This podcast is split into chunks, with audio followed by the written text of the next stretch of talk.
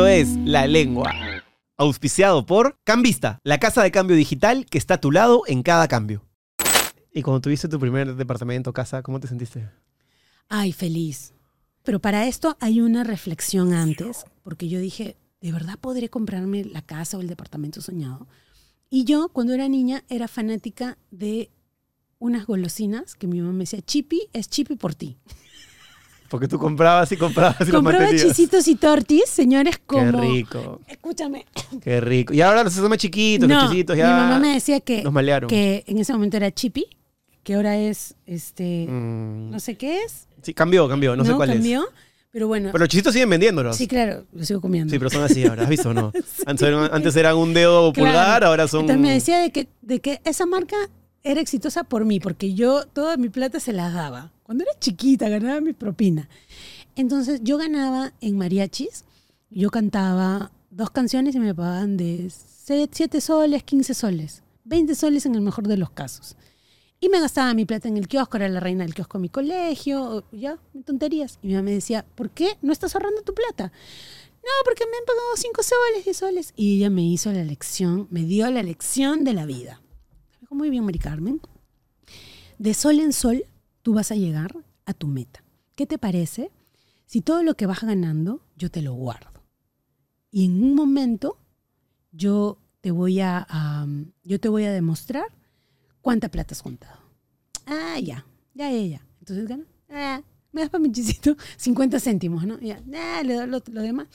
Y pasó, ¿qué sería? Pues un año, más o menos. Y yo me había olvidado, mi mamá, mi mamá me seguían dando para mis propinas, pero yo me había olvidado de esa plata, porque era como un juego, o sea, yo no sentía que estaba trabajando.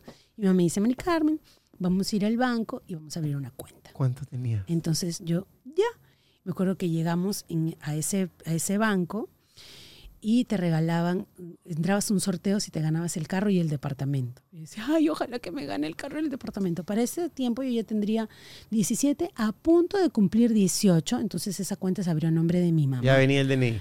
Se abría a nombre de mi mamá. Y después dijimos, hacemos el traspaso, hacemos el cambio, pero esta plata yo ya no la puedo tener aquí en la casa.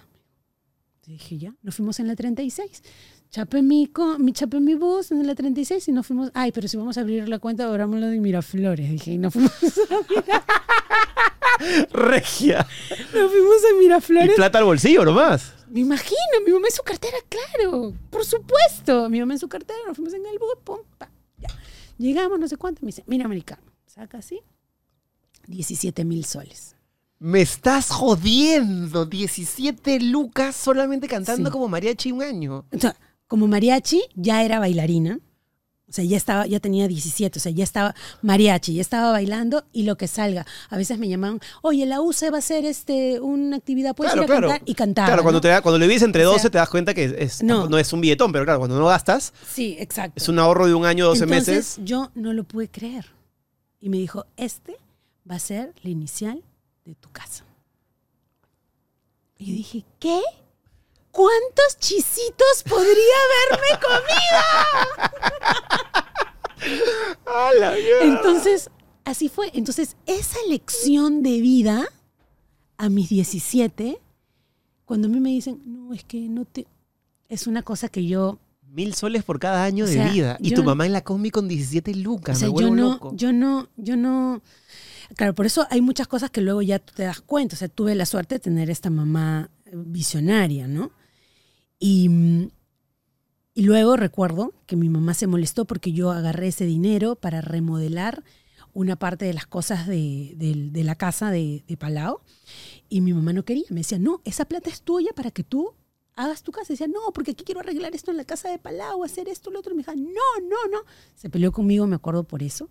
Pero luego parte de esta plata sirvió para poder dar esta inicial, que bueno, la saco después de años. ¿Y qué pasaba? Yo estaba trabajando, pero no tenía cómo demostrarle al banco Claro. que yo ganaba. Entonces, lo que hice fue este primer departamento que, que escogimos con mi mamá, ella ya no lo pudo ver porque ella falleció, pero que lo escogí con ella, íbamos afuera a ver la construcción. Em, logro que la inmobiliaria me dé el crédito. O sea, digamos que Crédito ellos, directo. ellos se demoraban un año y medio en construir. Entonces yo le decía, yo te puedo pagar a ti directamente ese año y medio y luego antes de que tú me des el departamento puedo pedir el préstamo a ver si ya viendo que yo Claro. pagué la mitad del departamento me puedes dar el Porque si otro?". no tienes que empezar a pagar la cuota desde antes, ¿no? Exacto, entonces ellos me ayudaron de esa forma y en ese momento pues yo cantaba un día y podía tener plata y en el otro podía no cantar tres semanas y no tenerla. Entonces era como que tu fecha de pagar era el 25, estamos 7, yo te voy a pagar de todas maneras, pero ahorita no tengo la plata, la tengo en 5 días, la tengo en 10 días. Tenía pues, o sea, recién iba a cumplir, mm, eh, este, ¿qué sería? 20 años. Sí, o sea, estaba recién en- en- en- entendiendo la vida. Y yo digo, qué loco, ¿cómo me mandé a, a una responsabilidad de ese tipo? Porque igual sabía que era un gran número, pero como yo había logrado 17 mil soles en un, en un año, dije, si a los 14 puedo, a los 17 puedo un millón. Entonces, yo, yo siempre creí que pude, porque además mi papá y mi mamá mm, me hicieron creer eso. Y a veces eso es más importante que la realidad misma. No, mi hermana, olvídate, mi hermana, nosotros, mira, anécdota chiquitita, paréntesis de esto. Mi hermana, para esto, fue mi mentora. O sea, yo no soy quien soy si no hubiera existido mi Amparito. Y Amparito era, por ejemplo, es que Amparito era un artista. O sea, Amparito es un artista. Íbamos a un canal, me acuerdo que fui una vez a hacerle coros a este grupo colombiano en el que yo trabajaba, y fuimos al programa que tenía de madrugada Janet. Janet tenía un programa a las 4 de la mañana. Y fuimos, era en vivo y estuvimos tempranito esperando que nos toque nuestro turno. Y ese día grababan unos artistas X que yo conozco ahora, pero que no voy a decir sus nombres para no quemarlos. Y yo estaba pues ahí con mi chompa esperando que me había maquillado en una esquina, ¿no? Para salir al, programa, toda emocionada, viendo por primera vez un canal, un set de televisión. Y pasan dos artistas que yo había visto en la tele y yo... ¡ah! Y pasaron, hola, eh", así hablando entre ellos y ya. Y Amparo, ¿ves qué horrible? Cuando tú seas artista, tú tienes que pasar saludando a todos. Porque mira, este recuerdo tú a ellas la has visto y tú te has querido acercar. Este recuerdo te va a quedar para toda la vida. Entonces tú tienes que hacer todo lo contrario. Aquí estás aprendiendo a hacer lo que no debes hacer. Entonces era como que, wow. Hermosa Yo me ponía, me ponía además en mente de que yo iba a un lugar y yo tenía que saludar a todos y que firmar a todos y decir no a la foto porque era parte de lo que yo había decidido vivir. Así es, es la manera de verlo, sí. Pero luego, en un momento, cuando estás en grupos tan exitosos y ya no solamente reúnes a 10, 4 en la esquina para firmar el autógrafo, no es muchas más personas, vas entendiendo que, por ejemplo, yo quería y me decían no, porque no hay de esta seguridad, hay niños, se pueden aplastar, se pueden caer. Entonces, había momentos en los que teníamos que decir, ok, las personas de seguridad son las que saben. Y cuando me di cuenta que las personas de seguridad no sabían, cuando íbamos a diferentes eventos o locales y terminábamos como que, oye, pero ¿por qué si podíamos, no podíamos? Empecé ya a preparar un poco mi equipo y viajaba con mi equipo de seguridad también a los lugares donde íbamos para poder de forma ordenada tomarnos las fotos o firmar los autógrafos de todas las personas que podíamos. Algunas veces no se podía, no todos se quedaban contentos, pero yo ten- tengo aquí eso amparo, o sea, yo voy a un lugar americano, amparo, nunca dejes Es que no hay nada más feo que el artista, no sé si esa persona era el artista que tú tenías como ídolo, pero no hay nada más feo que la persona que tú tienes así rompa ese amor Claro. platónico y la veas de una manera mundana, anodina, soberbia. Sucede. esa historia me la contó Alex Lora con Chuck Berry. Chuck Berry, uno de los padres del rock and roll, se lo encontré en un aeropuerto y Alex Lora llevaba, pues, creo que 10 discos de él para... ¡Alex Lora! Y Chuck Berry le dijo, no te voy a firmar los 10, solo te firmo uno. Y como que Alex Lora, fue la forma en que se lo dijo, juró ese día que siempre que le pidan una foto, él se iba a A mí me parar pasó lo mismo. Ese mismo día, lo hace. ese mismo día yo vi a estas dos personas que pasaron y, y nadie les pidió una foto. O sea, no es que ellas dijeron no a la foto. Nadie les pidió la foto, ellas solo pasaron tan rápido, pero no saludaron. Entonces fue, fue esta reflexión de mi hermana y luego yo me acerco a pedir un autógrafo a un artista, que tampoco voy a decir su nombre, Porque también quedaría mal. y le pedí el autógrafo y me dijo, no puedo. Y no me lo firmó. Y yo dije, "Ah".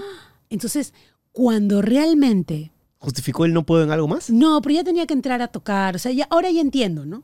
O sea, ahora ya entiendo que hay momentos y momentos. Claro, el momento previo a salir a tocar estás concentrado. Claro, o sea, él, él estaba, me acuerdo, estaba en su terno blanco y iba a entrar a la entrevista y yo un poco como que meto el cuerpo así y ya terminaba de darle un autógrafo al otro y dije, "Ah, no, no puedo. Y él me dijo, no, no puedo. Pero efectivamente no podía porque iba a entrar, pero en ese momento tú igual ya te decepcionaste, por más que te digan que... O sea, por más... ya te Ahora, llevarás ese recuerdo para siempre. ahora ya lo entiendo, porque a mí también me pasa que de repente, no sé, estás justo, no sé, ya tienes que salir. O estás con- me pasa mucho, por ejemplo, con los INEARS. Estás con los INEARS y de repente tienes información, que a veces es información que te da tu mismo productor, tu misma gente de trabajo y tienes que sacártelo. Ah, ¿qué? ¿Cómo? Porque no escuchas. Pues no estás, estás concentrado y dices, ay, esa es la que no escucha. No, es que de verdad es. es. como un Eso me pasaba en la voz. taponamiento ahí. Eso me pasaba en la voz cuando Sebas me hablaba y estaba chismeando contigo y Raúl me metía su chongo. Y decía, hasta le hago caso, me vuelvo loco. Claro, sí lo veía en tus ojos. Aparte Raúl quería hacer la del curioso esta que hacía, que estaba presentando tu equipo y Y Raúl... él te decía, él te decía, no debeles, No. y tú, el chismoso. ¡Qué pesado! Es que le hacía una, dos, tres. Y decía Raúl, ya pues hermano, se trata del equipo americano, el equipo de y Raúl salía así con su cara de Gil. Qué espectacular Qué trabajar con Raúl. sujeto, sí. Ahí te das cuenta de No. los años que tiene de tele. Uf, admiración total. y- y creo que es lo más lindo. O sea, todos los conocía. Ya a ti contigo había chambeado, con Eva también en La Voz. A Mauricio lo conozco. Y con Raúl no tenía, no éramos amigos, lo había entrevistado una vez, pero qué tipo. Tan increíble. Sí. Y ahora, yo me quedo sorprendida con su energía. Eso te iba a decir. Yo tengo mucho menos edad que él y no tengo ni el 20% de su Oh, qué energía. bárbaro. Y, y su necesidad de, de proponer. Y además una lucidez. Sí, muy inteligente para hablar. Una luz- no, Muy leído. No, espectacular. A nivel vocabulario, una Y cantidad de palabras. Súper cercano, o sea, súper amigo, o sea, no, de, de- extraordinario. A mí me parecía muy loco y se lo, se lo dije a él cuando vino acá que, que, claro, él era, la, él era la referencia de cualquiera que soñaba con ser conductor de televisión. Yo soñaba con ser conductor de televisión. Y cuando lo veía a él en de 2 a 4 decía, lo que él hace es imposible. Yo no lo puedo hacer, así que es un sueño quimérico.